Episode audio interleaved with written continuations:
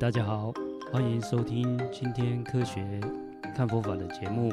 最近啊，十月四号，瑞典皇家科学院宣布，二零二二年的诺贝尔物理学奖啊，这次得奖有嗯三个国家的三位啊、专家哦科三三物理位学家，有一次就颁三位。哎呦，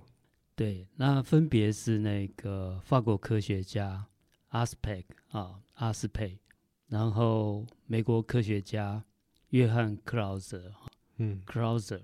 还有奥地利的科学家安东塞林格 （Selinger），嗯，他们三位。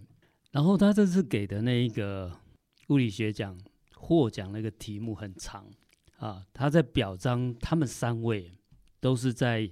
呃有关于量子物理方面的贡献。哦那它的主题是什么呢？他说量子纠缠实验验证违反贝尔不等式和开创量子信息科学方面的贡献。这个我我听到关键字了，那个贝尔不等式，是的，我们是不是要先让观众朋友了解一下什么是贝尔不等？对啊我我也不懂什么是贝尔不等不等式， 它有一个贝尔不懂事，那啊前面还有一个关键字，这个在贝尔不懂 我们跟你讲， 不是法师，你刚刚讲成贝尔不懂事，他好像是某一个人不懂事，应该是不等式，不等那式不，等式， 那贝尔不等式， 啊，抱歉发音不准。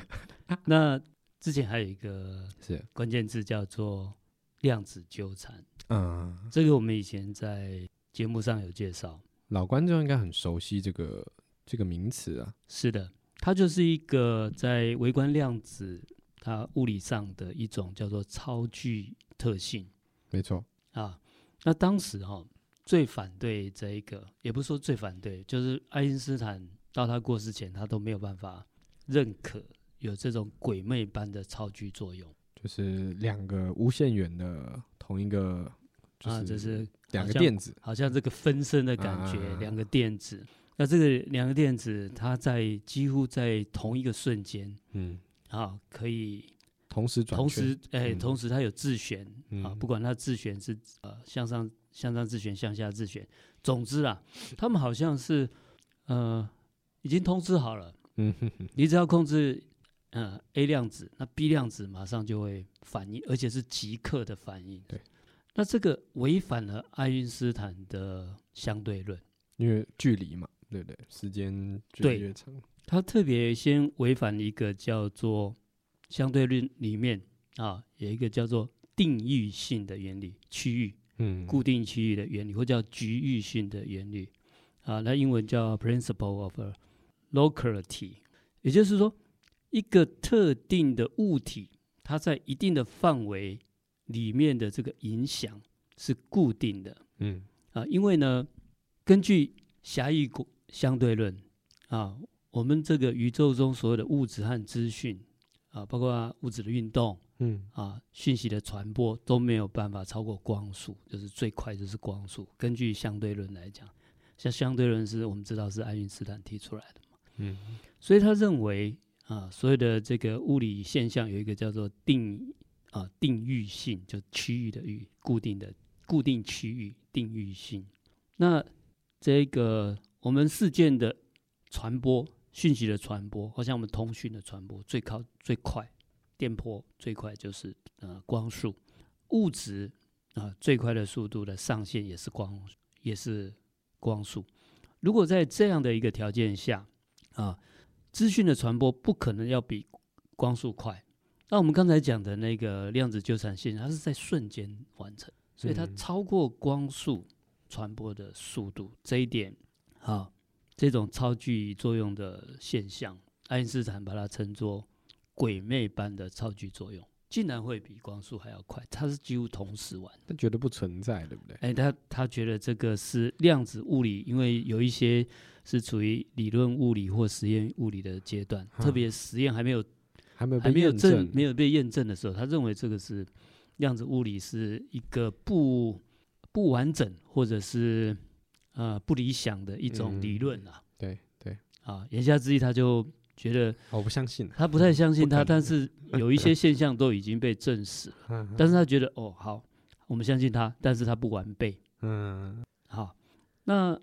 为了要证明量子物理的不完备啊，就有一位也是物理学家叫贝尔哦，啊，贝这尔，位啊，刚才的不懂事的这个贝尔就提出了贝尔的不等式。啊是那贝尔他是那个爱因斯坦的小粉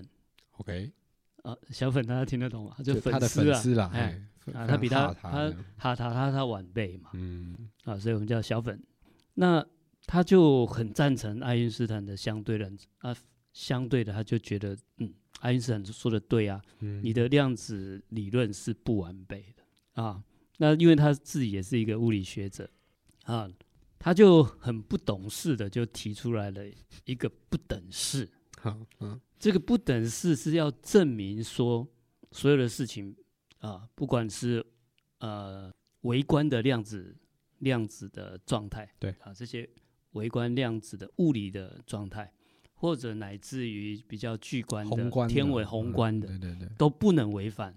就同一个物理原则。对啊，啊要要验证这种定义性原理。嗯爱因斯坦只是他是从呃狭义相对论提出这样的观念，你任何的运动的速度或资讯传播不能超过光速啊。嗯啊，这是他的定义性原则啊。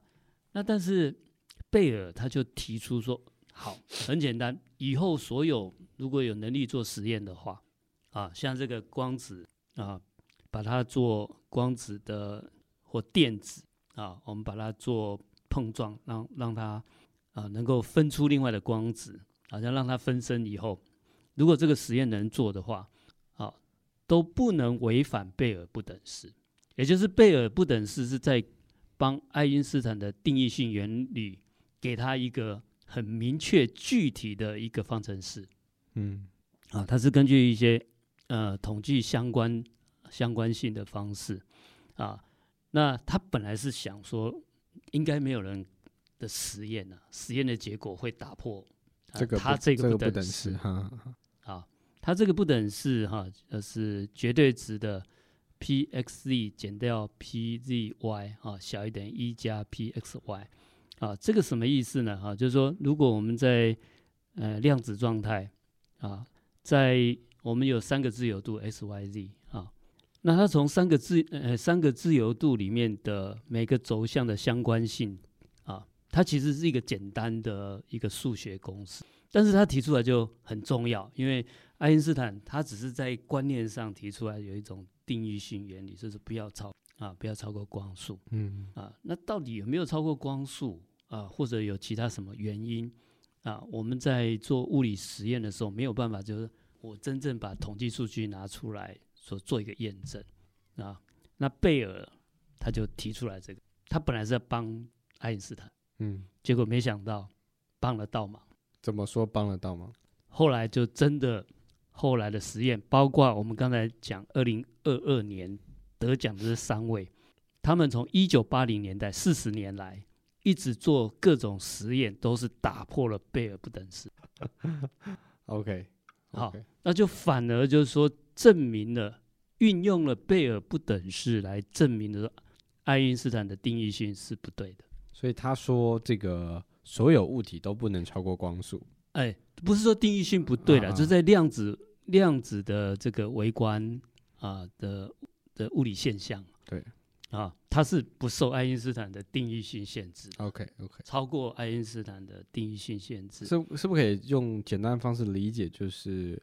爱因斯坦针对宏观物理世界的定义是对的，就是像什么相对论的什么时间越快啊，呃，你转的越速度越快，时间越慢这种，这是对的。但对是跑到了量子，量子就是微我观们的很这个微观很啊小，就是到原子这么这么小的一对个，它的定义性理论就不不通用了。就不通用了嗯，啊。那本来贝尔提出这个不等式是要让大家，哎、你验证看看嘛，嗯你都不会。呃，刚才它有一个小小于等于的关系嘛，嗯啊，就绝对值 pxz 减掉 py，呃 pzy，啊，绝对不会比这个一加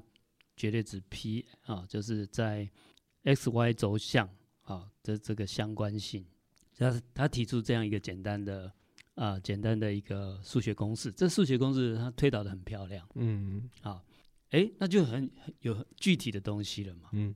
啊，我们就不用去管它有没有超过光速不光速那就把那个值带就进把你去所有，哎、啊你你在做这个量子的实验，不管是电子或光子，光子在三个轴向、三自由度 x、y、z 三个轴向的啊这些相关性的 data，嗯，你就套到这个公式验证一下。那那贝尔怎么知道他这个不等式是对的？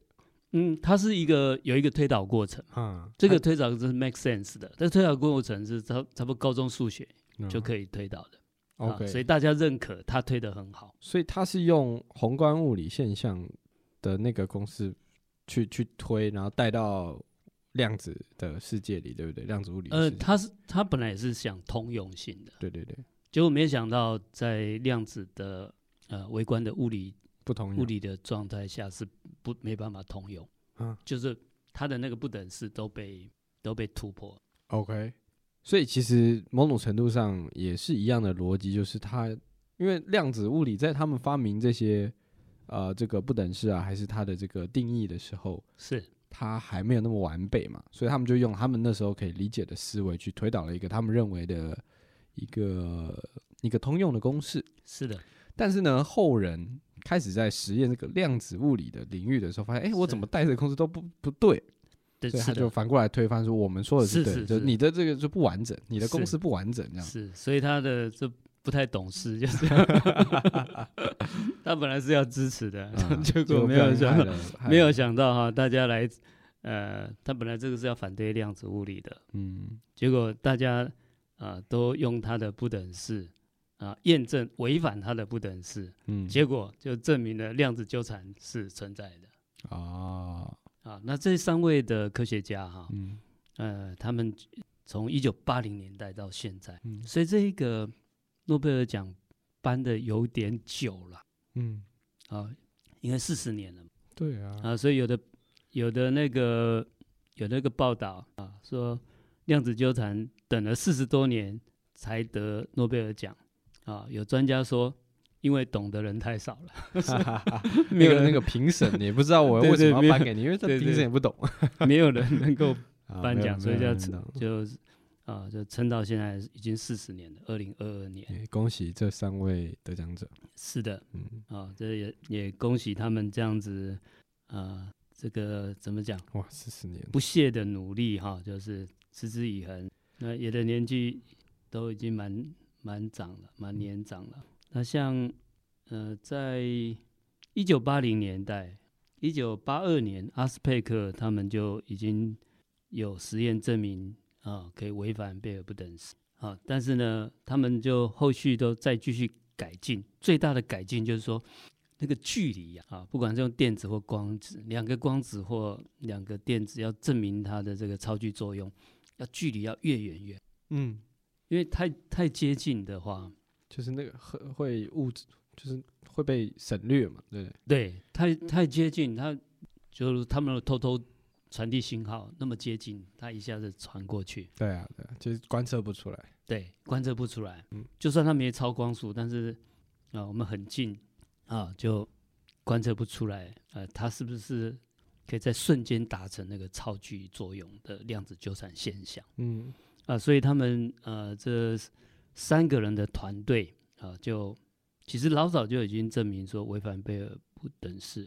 啊，不过他们的实验就一直在改良，可一直能在改良中。大部分人不认同嘛，就是说，可能觉得，哎，他这个实验的设计可能还存在着。有一些呃，可能还有一些呃不完美的地方。对对对对啊，有一些瑕疵啊，比如说你距离不够对对对，啊，你就两个实验室啊，只有五十公尺、一百公尺，对啊。那他们通风报信一下两个，哎，我转了，哎，这边也转了，哎，是的对，啊，那所以后来他们就呃变成是在用岛屿之间，用海、海哦，上的不同岛屿他，怎么把两个电子分到两个岛屿去的？啊哦，它就是现在有以前的话是拉光纤啊，嗯比如说光子，光子经过碰撞以后嗯，啊，它就把光子啊让它分裂成两个光子。对，那另外一个另外一个光子透过光纤就送到另外一个岛屿上，啊，刚开始是这样做啊。那后来有一个突破，就是 Selinger 的团队啊，跟着中国大陆他们一起做那个从太空中，嗯，他在这直接靠空气的介质那所以它的难度很高。你要想在太空中嗯，要送一个光子到地面上，然后还可以接收到哇，这要怎么一个用，光子，单一光子。我我没办法想象。是，你说我们有光对线，啊它就在介质里面啊，不会被散射或不会被阻阻阻挡到嗯啊。你看，从太空中它穿过大气还有云层啊，它困难在这里，不过也实验成功了。所以它的距离拉到太拉空，到太空对地球这样子。对，那也是证明，呃，它是可以瞬间达。那他们的实验数据都是违反了贝尔不等式。哦，不知道观众们能不能理解我们刚刚说的这个实验？那其实简单扼要的来讲，就是在我想办法把一个，因为我们都知道嘛，电子有呃，就是呃光子或电子，它是会有正跟负正跟负，对不对？啊，对对，他们呃，现在是如果是电子是带负负电啊的哈负，就电是他们的呃，现在他们的实验都是呃电子或光子，它有一个自旋嗯，啊，自旋啊是向上自旋或向下自旋，就是自旋的方式不同。啊，像电子都是负电，但是它呃被被分离出来的电子啊或者是光子两个自这种量子的自旋呃会刚好会成对的不同。比如说向上自旋的光子啊或电子，如果我们让它分离出来另外一个啊 B 光子或 B 电子，哼那它自旋刚好相反。就是相反的。对那如果我们用磁场去控制啊，现在 A 量子啊，比如自旋改变啊，变成它本来向上，然后改成向下，对，那一个 B 量子这瞬间也它会从也向会上转向下就转正向上，所以呃，我可以想象成它是一个，它是原本是两个球，一是个在上面，一个在下面，然后是他们就紧紧的，正常他们就紧紧的，对然后我们就有物理的方式把它撞开，撞开。然后这时候呢，我把其中一颗它是球其实它嗯是同一个，啊同一然个，后经过那个高速撞子啊能量撞击，它变成两个，它是复制吗？还是它本身是有两颗在点一有起点复制那个啊，经过撞击然后变成两个两个电子或好，所以我就把一颗球撞一下变两个啊，一个就是正着转，另一个就是负着转啊。这时候呢，我强制的把其中一颗翻一个链，换一个地方向转，是吧你控制它，你瞬间另外一个地方也另可外以那跟着转，跟着啊，然后刚开始都很近的距离，现在连在太空都是都这样的瞬超间距作用。啊那你想想，如果太空有有一万公里，对，那要你要多快的速度？假如是通风报信的话，你要通知他说：“哎、我这里改变了，你要改变。一万哦，光一秒可以飞多久？”呃，那是光速嘛？对，光对，那像这种用是不是有超过光速这个就不容易嗯嗯试验，所以他就现在所有的参数就转成贝尔不等式来做验证。嗯，我一直说，如果有人要验证它通风报信的话，应该就去算那个吧，那个距离，他现在不用算这些，他只要用这个自旋与否的相关性嗯，就可以。所以贝尔不等式也很大的贡献啊、你要去量测那个光速就，那就实验设备的问题了，嗯，技术了啊。那如果我们只是算说哦自旋与否三个三个走路 x y z 啊，我现在控制啊转某一个 x 轴的，然后另外一个 b 量子啊，它也跟着转，这种几率是什么？嗯啊，，那三个轴，呃，贝尔不等式就是说，哎，我三个维度嘛，嗯啊，这立体空间啦，s、y、z 嘛，啊，这 s、y、z 的 a 量子跟 b 量子，它们彼此之间在不同的呃轴线，x 轴啊，跟它这边的 x 轴嗯，啊，有没有？它如果向上，x 轴如果会向增上，加嘛，然后嗯它就往下的话，就是负相关。对对对对，啊，那如果 S 轴也是向上，然后让成 B 粒子，X 轴也是向上，就变正正相相关。关，嗯，那它正相关减掉负相关，然后算出这个贝尔不等式。所以我我们觉得应该要颁一个诺贝尔奖给贝尔先生，所以所以照你这样讲，就是嗯他简化了一个验证的程序，啊不然你要设备每次去量，那到底到底第一个我们也不知道它它有没有传讯号，然后讯号还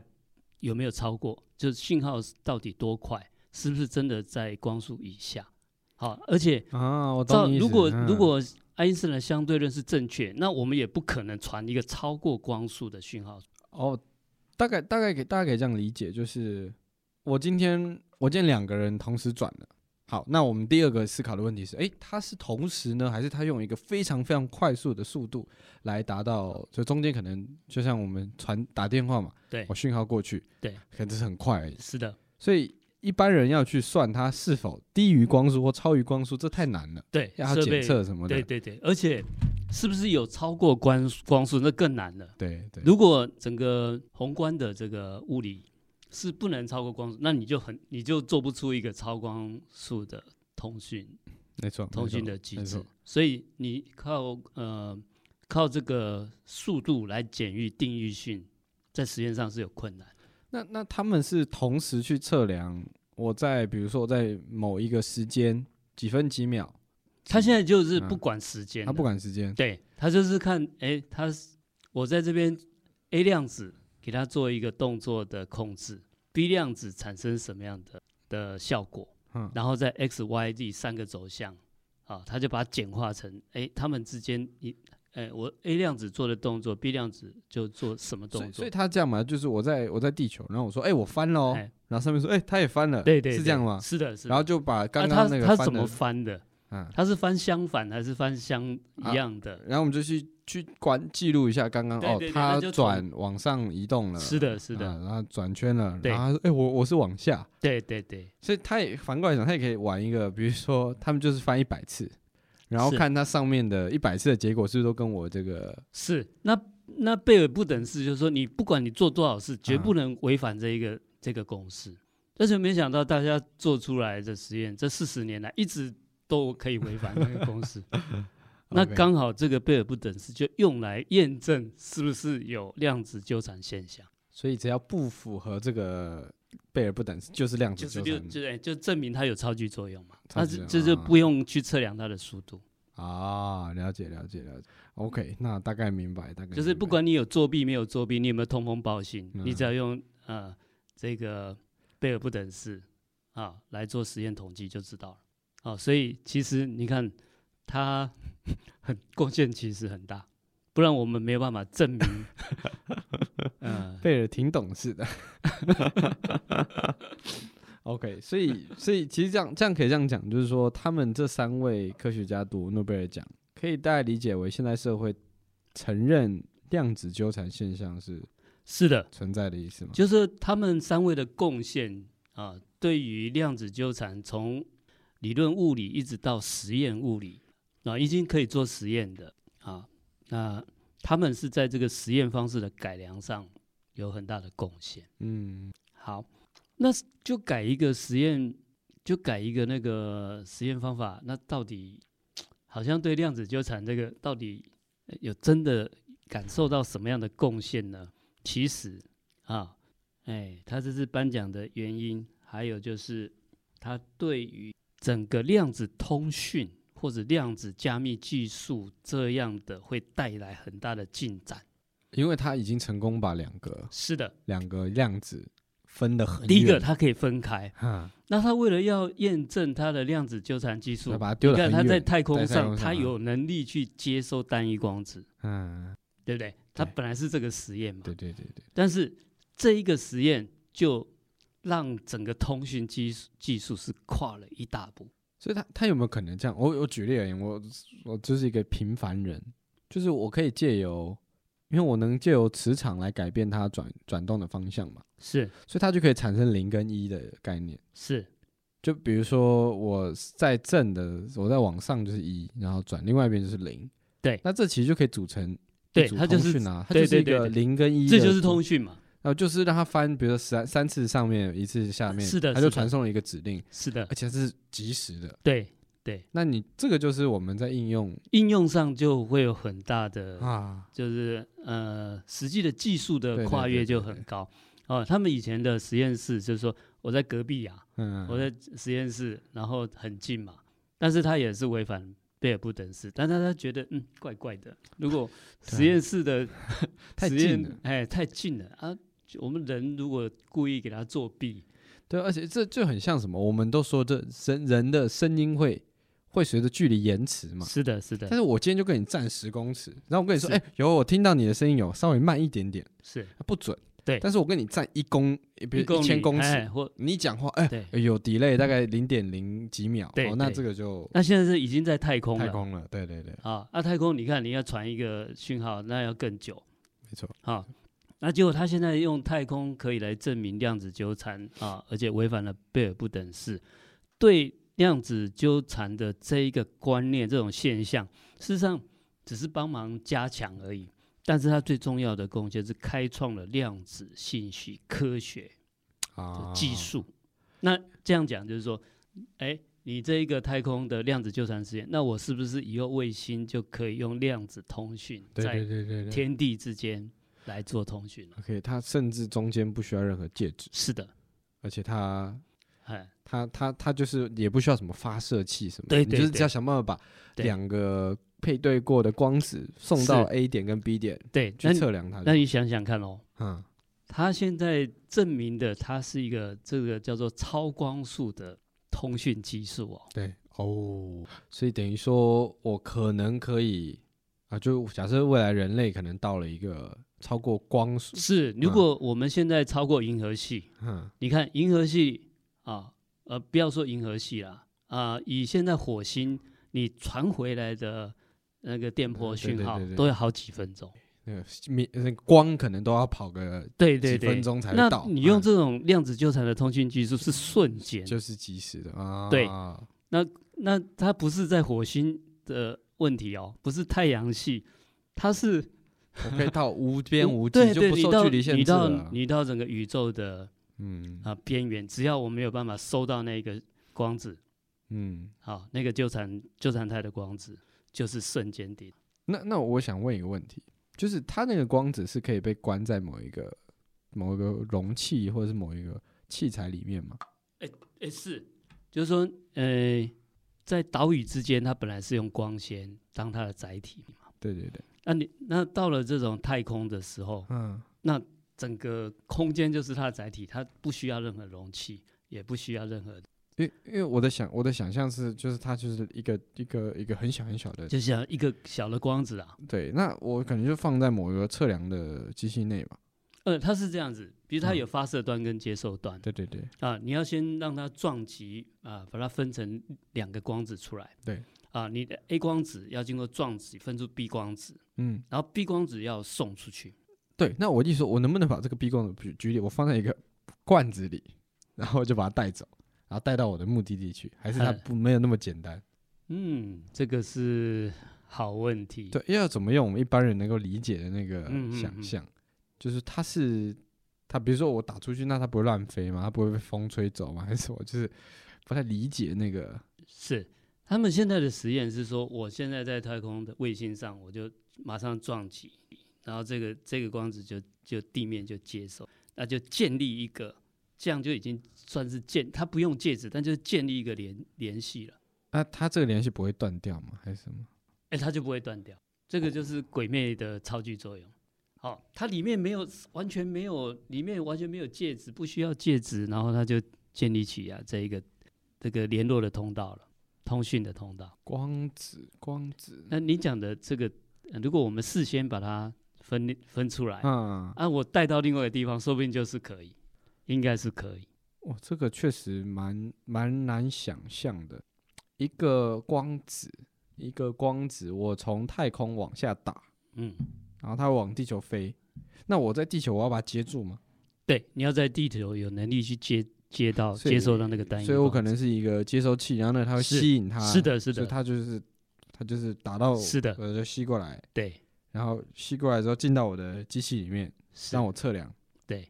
那理论上我也可以把它先打出来，然后装在一个它不会，还是它会穿透玻璃这种物质。光子如果有容器装起来，嗯。应该是可以。然后就我就把它带好到，我就把它，比如说我就装在我的飞船上面，哎，是哦的，对就一就种哎，就变成我带了一只信鸽这样子，呃，对然后对对那随时可以传递就。呃两那个一个哎 walkie talkie 嘛，就是是的我是对的讲是的机一对一对个对我对就把对我对讲机拿走，然是后我们的就是无的线通讯这是样，是嗯，说不定啊，说不定，哎，那现在的技术，呃，就为了要验证这个实验，做这个实验，就是发展了很多的技 术，所以就是开创量子信息的技术，这是一个很大的跨越。嗯，啊，你看它的通讯速度不管多远，它是非常就是立即的，瞬间就是达成通讯。第二个啊，因为量子有一种特性啊，就是量子有一种啊，它是一个叠加态的啊。假如当中这个光子被截获，被人家啊，就好像我们现在密码嗯在网络上传啊，如果被人家收收收取截获了以后，啊，那它就可以用来破解你的密码。那量子通讯将来是没办法破解的，因为当当中这个光子啊，如果有被人家动过手脚，或被观测到，或被接收到，啊，它的量子态就会改变啊。然后呢，如果送到那个接收端一搜，就会发现啊，有人已经啊已经窥探过这个这个光子我那说我不能看它，啊，那这个光子我们就不要用了，我们就另外再发一个，就是就等于说被人家密码已经被人家窥探了，哇这真的很抽象哎、我是我你说我只要观测一个被，就我只要截获一个对光子，我观测它了，它就会改变了。为什么？对它马上就改它为什么变会改变？是因为啊是量子。这这这这量子的一个呃一个这种叫做叠加状态啊，只要被观测那个叠加状态就会马上改变，你你的意思说，像之前有讲过，就是它同时有两种状态，就是在你观测那一刻，它才是的，它才就那你比提前被观测啊，那它状态就改变了，就是就像那时候我记得我听量子纠缠，它有讲，就是我同时两个光子，我在还没有看到这个光子是的时候，它它的状态是未知。为哎，啊，它我是看的时候，哦，它是正的，哎，另外一个就会瞬间变成负的。对对对，啊，瞬间被负了变负的嘛，嗯，那你现在就被人家提前看接过收到了，嗯那他状态就确定下来。啊，等到收到的时候，哦，他已经哎，哎他已呦经有状态，代表说是的他是的就是的被对被对别人对中是间的看是的过了是这的样。那比如说我们现在用网络，比如说嗯我们购物、啊，不是会传什么多少二十四 bit 的加密嘛？对对对，那人家还是可以截获你的你传送的这个封包没错。啊啊，不过他要解码啦嗯，啊，但是如果他的电脑够快，或者他猜到你的那个编码，嗯他还是这样可以解码。嗯，那以后量子通讯就不可能被破解。好，接收端一发现，哎，他这一个东发西嗯现，那我就已重经新，我这一我这个风暴就不要用了。再重新打一个。对，就号称不永永远不会被破解的的密码技术。不过这种量子通讯发明之后，也存在一些，不过不过我觉得在在我们地球的维度来说，其实现在已经做到几乎没有延迟的状态了。那还有是什么样的东西需要做到完全零延迟？就是需要做做到那就这种星际之间的嘛。哦那就离我们有一点远了。哦，感觉哦现在看起来也不会非常远比如说啊。你看，现在人类已经开始在伊隆马斯克，哎开发火星嗯啊，开发啊，就地外行星啊，月球嗯，啊，在那目前这个距离都会造成一个延通讯上的延迟。啊，那有些延迟都会影响到一些安全。嗯啊，比如说他们现在火星的降落啊，它它用那个讯号如果送的太慢，它就变成它要等于是它要自控嗯，啊，它要降落的时候，那个传传讯息回来再传过去已经这太个慢了，对对对，几分钟过哎了，对对，是对，的啊，所以它变成有些地方它就那一段时间就没有办法监控它，就变成它自己要呃自动控制的能力要很强啊，所以很多国家有发发射到火星要着陆嘛，那就是这种通讯的延迟，它是没有办法呃及时控制的，嗯那就要看你自己的那个自动控制的这个软软件软体是不是做得很好。嗯你这边判别那那个重力加速度啊，还有降落区这些，你再传影像回来，我们再调整姿态都来不及了。然后所以可能会时间在这些地方，对，那以后如果用量子通讯，这不是问题，嗯，你再远都是及时的。我那这样其实也延伸一个很可怕的问题，就是如果什么都是及时的，那那等于说你可以同时活在好几个地方，如果你这个技术嗯，研就是我举是举例而言，就是就以否佛教的逻辑来说，可能一个神同时出现在对复数，你个就地可以方分身了嘛。对啊，因为哎我是完这全即时的啊，我一对个意识在动，其他就会跟着瞬间是动啊的，嘛是的，啊，那因为凡事有好有坏好坏都是一体两面的，嗯优点缺点也是都是一体两面啊。那我们怎么样去使用的比较恰当？虽然我们谈科学看佛法啊，但是我们也不能迷信科学。所有的再厉害的技术都是双面刃啊。迷信科学这个这个说法蛮有趣的，通常都是迷信宗教，很少人会嘿讲迷信科学。哎，对，哎，以后我们再来谈谈什么叫做迷信科哦迷学信科 学啊，因为现在很多科学研究它是一个黑箱嘛，对，它是一个 black box，所以它里面那个太多原理我们是不晓得的嗯，啊。然后它产出的结果，如果我们哦，我们没有还是查自己证的就试读相啊信对了对这对对对，迷信就是迷迷糊糊就信嘛，没错没错，对不对？那这种更可怕嗯，啊，像那个科学结果的那个误判，那引发的那个也很严重。嗯啊、那所以还还是需要一些查证啊。虽然科学，你看像这个六量呃量子纠缠的现象，